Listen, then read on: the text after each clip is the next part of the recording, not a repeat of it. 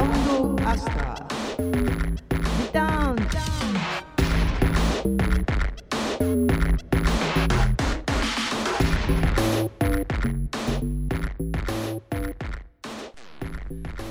皆様ご機嫌いかがでしょうか？シオンです。えー、もう早くも12月ですね。師走。まあボケボケしてたら すぐお正月ですよ、うん。えー、今年あと1回できればいいかなとは思っていますが、えー、どうぞ最後までお付き合いくださいませ、えー、さてサウンドオブアスターリターンズ。シーズン3の第12回目となります。今日は、え死後の世界から生きている目的を知ろうというテーマでお送りしようと思います。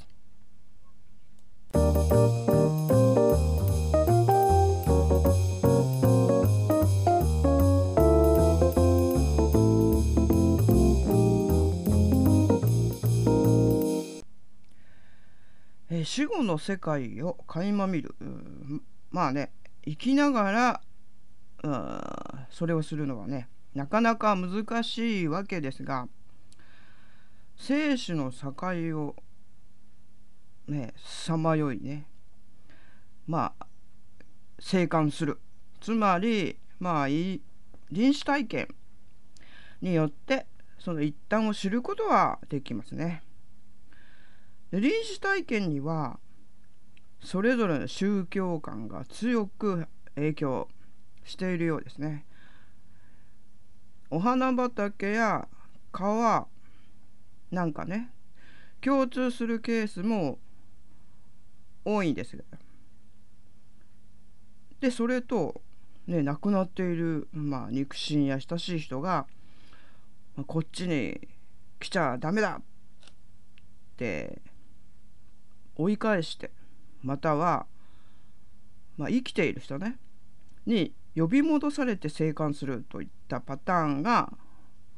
ありますね。これが多いのかな？うん。まあ、先日たまたま見た臨死体験の動画の内容がね一風変わってましてちょっとね 納得いっちゃう話だったんでね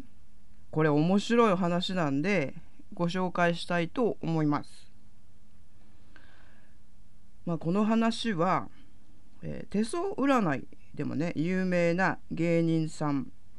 えー、島田秀平さんのチャンネルで紹介されていた視聴者さんの臨死体験でして、えー、その体験者さんはね事故に遭われて生死をさまよわれていったのですが見事に生還されました。でその時に体験されたまあ一部なんですけどね。えー、でその方はね、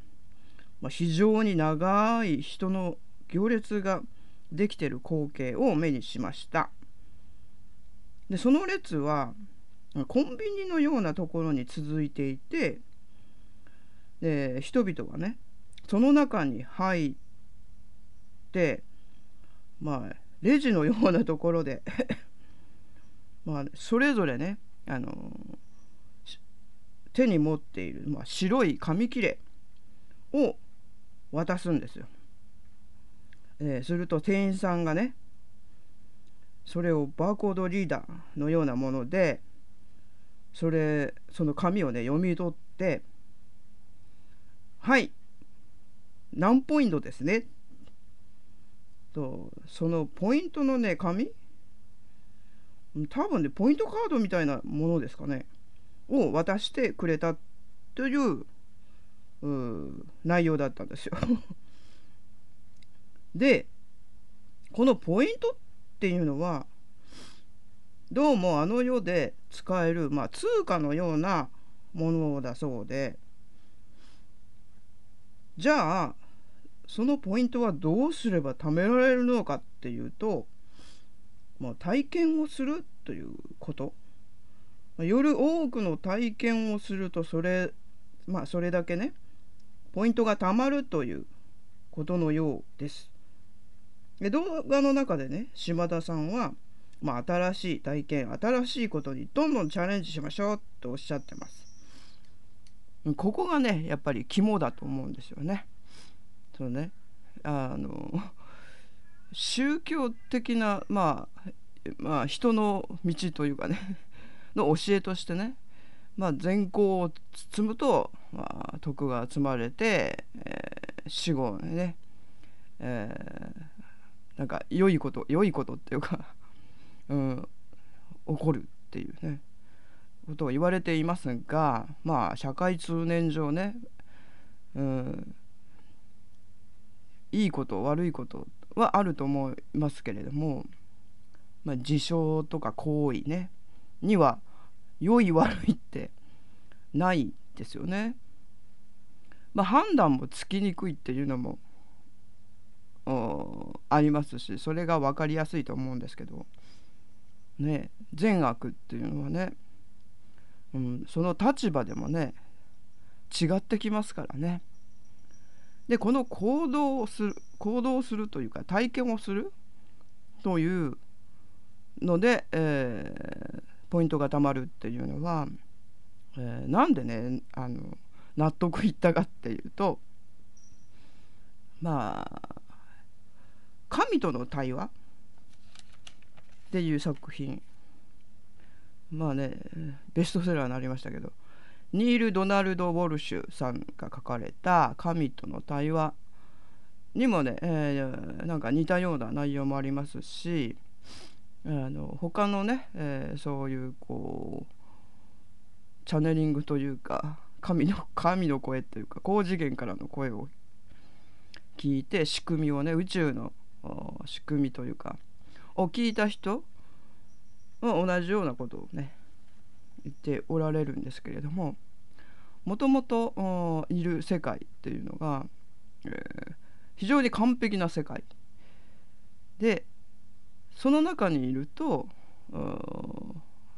他のそのことが味わえないと、うん、経験ももちろんそのないですし、えー、感情もないと。で、えー、まあいつの日か誰が始めたか分かりませんがその完璧な世界からわざわざね不自由な、まあ、肉体有限である肉体を持って、えー、地上にね現れた。というのはそのさまざまな体験をする経験を積む。そして、えー、いろんなその感情を味わうと。いうために、えー、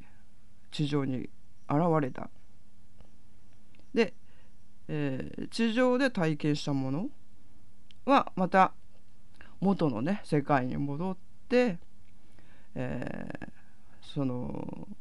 集合体というかね元の世界のまあ何ですかね家庭じゃないね 礎じゃないけど だからみんなの経験になると。うん、なのでたくさん体験をしろと新しいことにこういろいろ挑戦しようっていうことなんですけども。非常にねあの 分かりやすいと思ったんですよ。このコンビニの例えね。うん。まあ、現代的というかね非常に理解しやすいというかしかもポイントでしょ、うん、なので、えー、まあ皆さんもね本当あのさまざまなチャレンジをしていただいて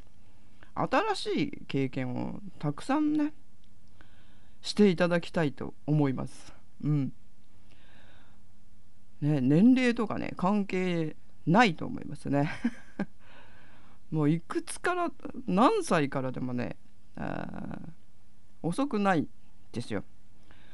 でねこのねコロナ禍ですからまあ以前に比べるといろいろとね、えー、大変なことが身動きがねちょっと取れないみたいな状況かと思いますがまあこの中でもできることとかね、えー、その範囲内で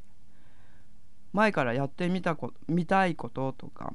うん、ありましたらねどんどんもうやっちゃってください。うんまあ、その方がねあの楽しいと思うんですよ。えーまあ、この地上でのね、えー、人生をね全うするまでにいろんなものに、えー、挑戦してみてください。うん、なのでまあ、えー、ねいろんなちょっと苦しいこと悲しいことありますけどもちろんね楽しいこと、うん、幸せなこともたくさんあると思います。でまあ辛いこともあってもこれはあそのまたね、えー、こんこれだけ私は体験してるんだとか経験してるんだであの世でのポイントを貯めるんだって溜まってるんだって思えばちょっと生きやすくなるんじゃないでしょうか。ちょっとねこれはね提案です。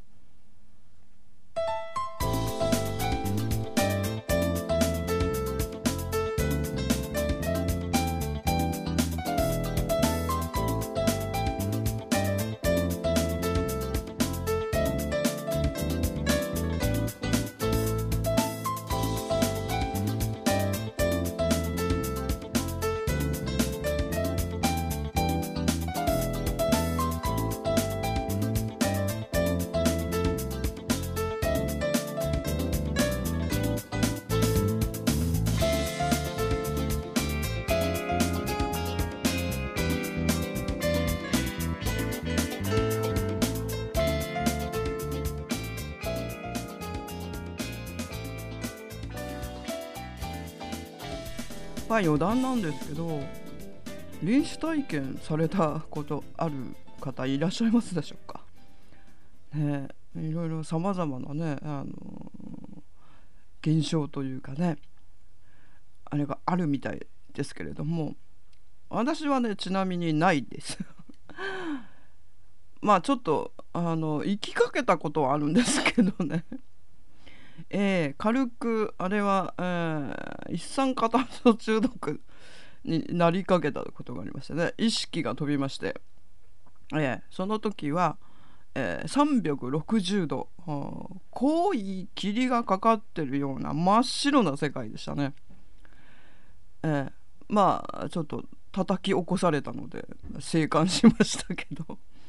えー、あのままあの寝てたらどうなっていたことか、えー、雪山の投資寸前のこの寝たら死ぬぞ的な状況でしたけど、えー、もしまあねこんな体験あるよっていう方がいらっしゃったら、えー、教えてくださいませ。あちなみに、えー、先ほどねご紹介したこの面白い臨死体験のお話なんですけど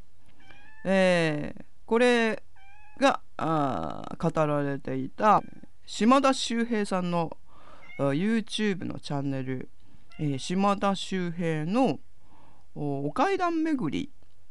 えー、というねチャンネルなんですけどこの中に、えー、そのエピソードが入っております。え、総集編に入ってるのかな、え、ちょっとね探し方がわからないのでえー、ぜひねちょっとあの島田秀平、えー、臨死体験とかいうので、えー、検索してみてくださいませ。うん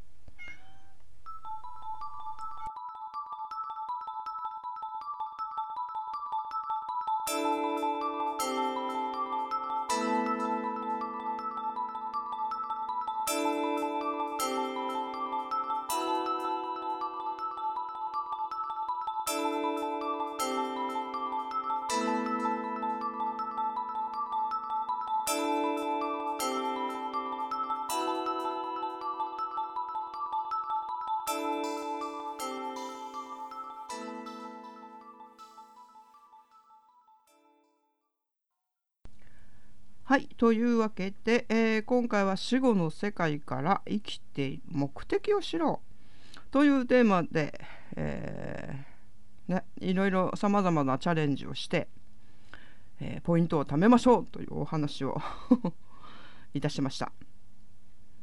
えー、ちなみに、えーね、先ほどちょっと紹介したニール・ドナルド・ウォルシュさんの「神との対話」えー、これだいぶ前に出た書籍なんですけどね大ベストセラーでね。うん、でなんか昔に私図書館で仕事をしておりまして、えー、その時その館にもあったんですよね。で当時の私はあまあ日本の神様は別として神というね言葉にすごくこう何ですかねアレルギーというかがありましてまあそのね神との対話もうタイトルだけでね敬遠して読んでなかったんですよね。でもなぜかちょっとその図書館にいた頃にまあちょっと読んでみるかと思って読んでみたら、えー、かなり面白くてとてもね興味深い、えー、作品だったんですよ。